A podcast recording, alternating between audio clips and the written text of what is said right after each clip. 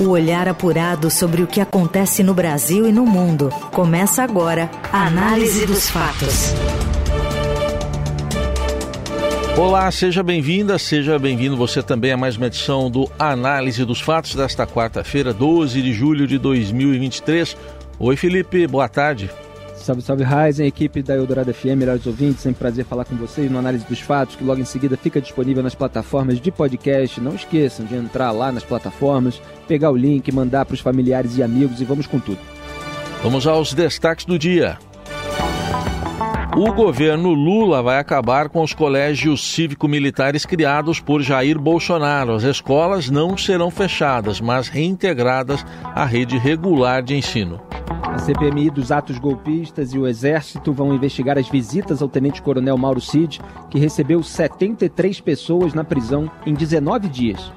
E ainda a morte de uma criança baleada a caminho da escola em Maricá, no Rio de Janeiro, e as investigações sobre o assassinato da torcedora palmeirense Gabriela Anelli. O que acontece no Brasil e no mundo. Análise dos fatos. O governo Lula decide acabar com o programa das escolas cívico-militares criado pelo ex-presidente Jair Bolsonaro, uma das prioridades da pasta da educação na gestão dele. A apuração exclusiva é dos repórteres Marcelo Godoy, Paula Ferreira e Ray Anderson Guerra, e é o Ray Anderson que traz aqui os detalhes sobre o assunto o governo federal decidiu encerrar o Programa Nacional das Escolas Cívico-Militares, uma das prioridades do Ministério da Educação do ex-presidente Jair Bolsonaro. A decisão foi tomada em conjunto pelo MEC com o Ministério da Defesa e deverá ser implementada até o fim deste ano, segundo o ofício enviado ao secretário de Educação de todo o país. De acordo com o um documento obtido pelo Estadão, haverá uma desmobilização do pessoal das Forças Armadas dos colégios. O MEC pede que essa transição seja feita de forma cuidadosa para não comprometer o cotidiano das escolas. Esse ofício, encaminhado aos secretários de educação, estaduais de educação, é assinado pela coordenadora geral de ensino fundamental do MEC, Fátima Elizabeth Pereira, e pelo diretor de políticas e diretrizes da educação integral básica, Alexandro do Nascimento. Esse ofício informa que o programa deverá ser encerrado progressivamente para que as escolas possam encerrar o ano letivo dentro da normalidade. Uma nota técnica obtida também pelo Estadão sustenta, entre os motivos para o fim do projeto, que o programa induz o desvio de finalidade das Forças Armadas. O documento cita quatro motivos para o fim do programa. Além do desvio de finalidade das Forças Armadas, o MEC entende que há um problema de execução orçamentária no programa e que os investimentos poderiam ser mobilizados em outras frentes da pasta. Outras duas justificativas são o problema de coesão com o sistema educacional brasileiro e o modelo didático-pedagógico adotado. Bom, o governo Lula está tentando unir o útil ao agradável, gastar menos dinheiro é, nesses casos e, obviamente, acabar com um programa do governo de Jair Bolsonaro sem que haja qualquer risco de que dê certo. É, porque os investimentos em educação, é, e quando eu estou falando investimento não é só em dinheiro, é no próprio método, no formato, é, eles demoram anos é, para dar resultado. Aliás, o Ciro Gomes falava isso ao longo da corrida eleitoral, que muitas vezes não interessava ao político fazer é, qualquer grande mudança na educação, porque é, você colhe os frutos 25 anos depois, então não dá tempo de fazer marketing para a próxima eleição. No Brasil, você tem 52 milhões de pessoas é, que não completaram o ensino médio, 9,6 milhões de jovens que não sabem ler é, ou escrever. Quer dizer, a gente tem problemas gravíssimos é, na, na, educação. E nos próprios governos do PT, nada disso melhorou muito. É só você pegar os exames internacionais dos quais o Brasil participava nos últimos anos do governo petista, por exemplo, o resultado do PISA, o Programa Internacional de Avaliação de Estudantes, na sigla em inglês, o PISA, é, que era o de 2015, que foi divulgado em 2016, o Brasil teve uma queda, ficou em, é, na posição 63 em ciências, 59 em leitura e 66 em matemática. E eram 70 países. Quer dizer, o Brasil estava sempre na lanterna nesses exames internacionais e a gente tem sempre que buscar competitividade é, no mercado externo. Estava falando disso outro dia em relação às montadoras de veículos e o que se faz aqui é o contrário, se dá desconto é justamente é, para você ter ali é, um, uma condição de se bancar é, sem necessariamente estar gerando é, resultados de alta qualidade em comparação ao que os outros fazem no restante do mundo. É, então, a, em relação às escolas cívico-militares, é, você tinha um modelo que disponibilizava é, pessoal das Forças Armadas pelo Ministério da Defesa e que são esse pessoal é remunerado pelo MEC.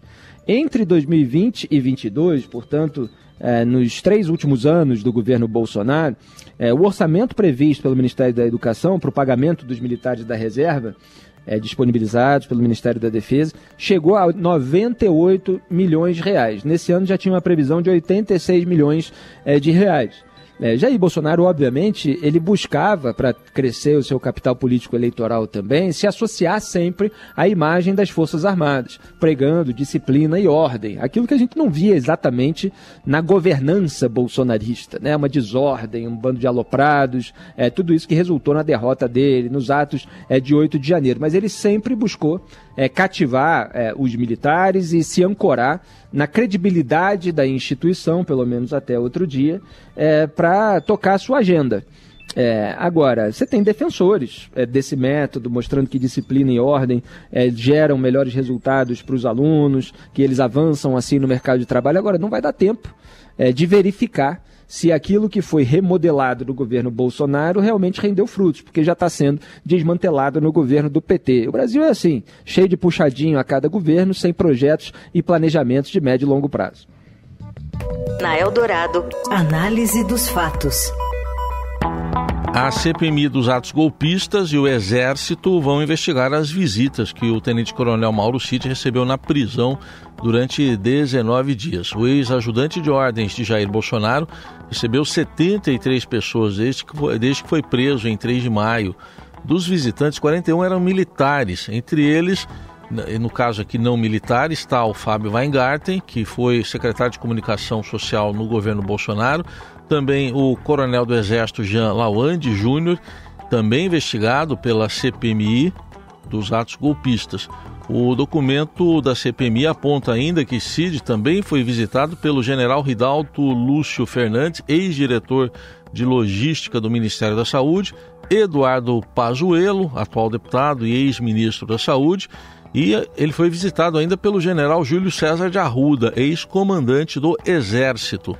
Ao tomar conhecimento do número elevadíssimo de visitas a Mauro Cid, o ministro do Supremo Tribunal Federal, Alexandre de Moraes, decidiu restringi-las apenas à mulher, aos filhos e advogados. As demais apenas se autorizadas por ele. É curioso que autoridades no Brasil elas não ficam presas nem quando estão presas, né? Olha só que farra. Ele recebeu 73 pessoas em 19 dias, inclusive pessoas interessadas naquilo que ele possa eventualmente falar num depoimento. Ele escolheu na CPMI ficar em silêncio, mas isso pode ter sido combinado. O que me incomoda em relação a essas visitas também é essa possibilidade de combinação. Eu vi que a turma da CPMI é, quer saber é, quando foi a visita do coronel Jean Lawan Júnior, né, que eu chamo de Lavan, porque ele estava na prática ali no depoimento dele, lavando o conteúdo das mensagens golpistas que mandou.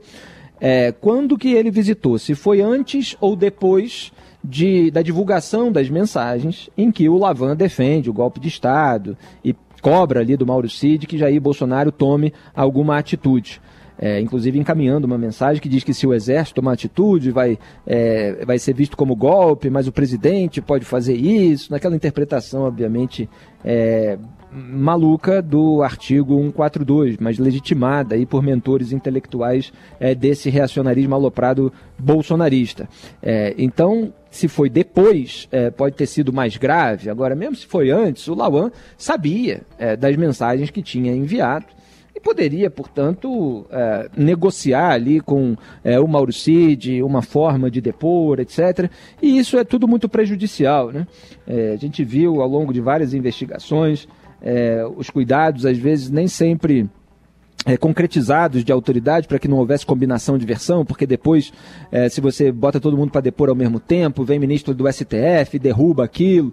Né? Na época da Lava Jato tinha essa intenção de você evitar combinações de versões, mas muitas medidas foram desautorizadas por ministro do Supremo. Então, é, você sempre tem uma construção narrativa que visa, obviamente, a melhor defesa não só para um investigado, mas para todos eles. E é preciso é, que haja e o esclarecimento a respeito é, da unidade prisional é, sobre o critério para é, tantas visitas. Né? E me parece que o ministro Alexandre de Moraes questionou lá o batalhão da Polícia do Exército a respeito disso, porque é preciso deixar claro se o Mauro Cid está sendo privilegiado. E isso tem de gerar algum tipo de responsabilização e punição. Análise dos fatos. Uma criança de 11 anos morreu na manhã desta quarta-feira após ser baleada durante uma operação da Polícia Militar na cidade de Maricá, na região metropolitana do Rio. A criança, identificada pela prefeitura como Djalma de Azevedo Clemente, foi atingida ao lado, do lado de fora de um conjunto habitacional. O menino estava uniformizado e a caminho da escola no momento do crime. O município emitiu uma nota de pesar. Moradores fizeram um protesto no local e tentaram atear fogo em objetos e interditar vias da região. Bombeiros informaram que duas mulheres se feriram durante a manifestação, uma atingida por uma pedrada lançada contra a viatura da PM e a outra por bomba de gás usada pela polícia para dispersar o movimento. Elas foram encaminhadas a um hospital da região. A assessoria de imprensa da Secretaria de Estado de Polícia Militar do Rio informou que o caso ocorreu durante um patrulhamento de agentes do 12º BPM, que, segundo essa versão, foram atacados por criminosos armados e que a criança ficou no meio do fogo cruzado. A alegação geralmente é essa. Eu vejo isso se repetir é, fico triste, nossas condolências, solidariedades à família. É uma perda imensa. Uma criança de 11 anos, inocente, está ali é, passando e entra no meio ou de um tiroteio é, ou é, de uma ação completamente destrambelhada que gera uma vítima fatal. Como é que a gente elucida um caso como esse para saber quem é que está dizendo a verdade? Porque se há criminosos na região, eventualmente até as pessoas ali envolvidas, elas não podem apontar o dedo. Né? Criminoso mata quem dedura.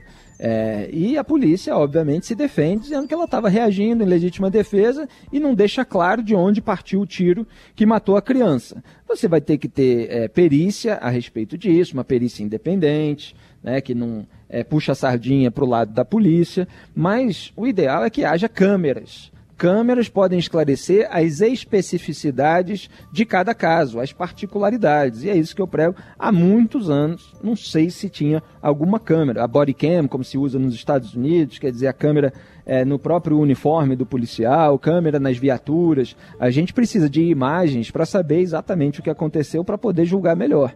Agora, o desfecho é absolutamente trágico. Você ouve Análise dos Fatos. A região sul do Brasil será atingida por mais um ciclone extratropical nesta quarta-feira, principalmente a região metropolitana de Porto Alegre, que está em alerta. E antes mesmo da chegada oficial do ciclone, algumas cidades já estão sofrendo com o seu reflexo. Um galpão em Erval do Oeste, cidade uh, que fica no oeste de Santa Catarina, ficou destruído em consequência dos fortes ventos e da queda de árvores. Segundo a Defesa Civil do Estado, que classificou o fenômeno meteorológico como microexplosão, as rajadas de vento chegaram a atingir 100 km por hora. Tem previsão também de maré alta aqui no litoral de São Paulo, um alerta feito pela Marinha. E o Centro de Gerenciamento de Emergências Climáticas da Prefeitura de São Paulo já prevê também possibilidade de queda de árvores na capital paulista. Em Florianópolis, um avião da Latam escorregou na pista no aeroporto na manhã desta quarta-feira e parou com o um bico no canteiro. E por causa do incidente, o aeroporto está fechado para pousos e decolagens, segundo a concessionária do aeroporto. O ciclone também deve atingir o litoral paulista a partir da noite de hoje.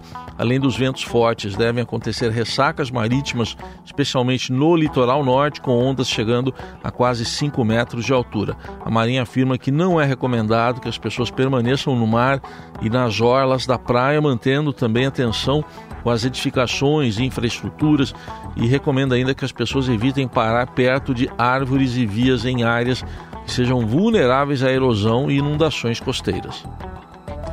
É muito importante haver todas as recomendações diante de uma previsão como essa. Eu, como carioca em São Paulo, já passo um frio imenso e com essa ventania fria paulista, ando de bicicleta agora aqui com sobretudo, com o queixo escondido debaixo da gola para não pegar aquela friagem no pescoço com o vento contrário, ainda vem é, esse ciclo extratropical para é, deixar a temperatura ainda mais baixa. A gente tem que tomar todas as precauções para não ficar gripado, para não ser é, levado numa correnteza.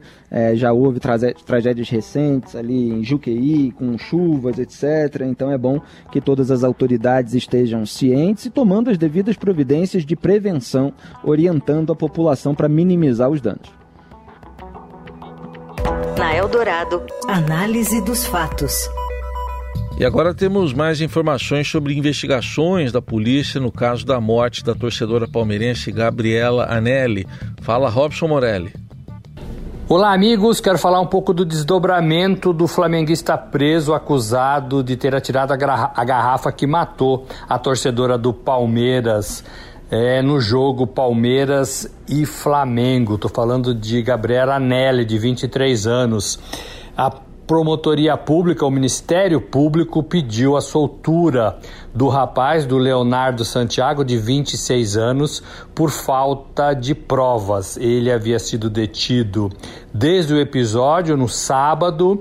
A, a, investigação apontava que ele era o responsável por ter atirado a garrafa que cortou o pescoço da vítima. No seu depoimento, ele falou que sim, atirou uma garrafa, mas que não tinha certeza nenhuma de que a garrafa tinha atingido a torcedora do Palmeiras. E nesta quarta-feira, o Ministério Público de São Paulo, por falta de provas, pediu para que o juiz que cuida do caso soltasse o rapaz e assim ele respondesse às investigações em liberdade. Ah, ele ainda continua preso, mas os seus advogados estão trabalhando para que esse pedido seja atendido pelo magistrado ainda nesta quarta-feira e assim ele, ele possa ir para casa.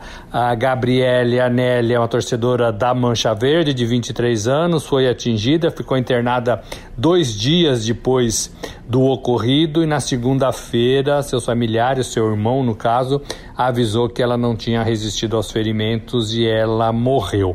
O caso ainda está sendo investigado, o caso ainda requer muitos cuidados, o caso ainda precisa ser mais bem trabalhado para que as pessoas certas sejam responsabilizadas. Ainda há muitas dúvidas sobre tudo isso. É isso, gente. Falei, um abraço a todos, valeu. E antes desse pedido do Ministério Público, a Polícia Civil de São Paulo havia informado que ao menos outras 10 pessoas estavam sendo investigadas porque estariam com garrafas durante a confusão lá no entorno do Allianz Parque. Essas 10 pessoas ao menos estão sendo investigadas, diz a Polícia Civil de São Paulo. Olha, eu li o pedido do Ministério Público de São Paulo e tem um detalhe importante. É, o delegado afirmou, foi o delegado que afirmou em diversas entrevistas à imprensa que esse Leonardo havia confessado que arremessou uma garrafa de vidro. Só que o que o Ministério Público está destacando é que quando ele foi interrogado depois de ser preso, disse que jogou pedras de gelos, de gelo em torcedores do Palmeiras, apenas, entre aspas, vamos colocar assim, é óbvio que não se deve fazer isso, mas que ele não confessou ter jogado garrafa. Inclusive, ele negou ter atirado qualquer garrafa, de acordo com o pedido do Ministério Público, que dá um puxão de orelha no advogado por ter feito isso. Fala aí é, que é assaz grave e censurável, pois além de tipificar uma falácia, tem o poder de gerar falsas expectativas nos familiares de Gabriela. Então dá ali um puxão de orelha no advogado por esse tipo de, é, de declaração. É, e a gente precisa separar um pouco dos casos de corrupção, lavagem de dinheiro, peculato, que muitas vezes é, eu critico determinadas decisões e votos para blindagem de políticos, é porque a gente não está tratando aqui de questões processuais que estão sendo usadas para varrer é, um esquema de suborno ou desvio de dinheiro público para debaixo do tapete. É, se você não tem uma prova é, de que o, fulano, o suspeito que foi preso realmente arremessou a garrafa, é natural que se, se, se, peça a soltura dele, a menos que ele esteja, é, que ele possa ser preso por outros crimes que já estejam pro, pro, provados.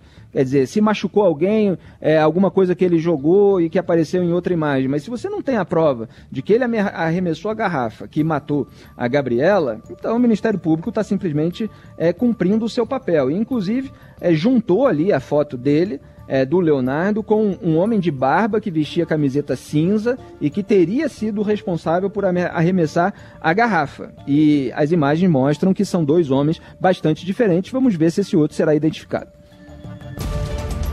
E assim termina mais uma análise dos fatos que teve produção, edição e coordenação de Laís Gotardo e Adriele Farias. E como sempre, os trabalhos técnicos de Moacir Biasi, o comando da mesa de som é de Carlos Amaral. Valeu, Raizen, melhores ouvintes. Até amanhã. Valeu, boa tarde a todo mundo.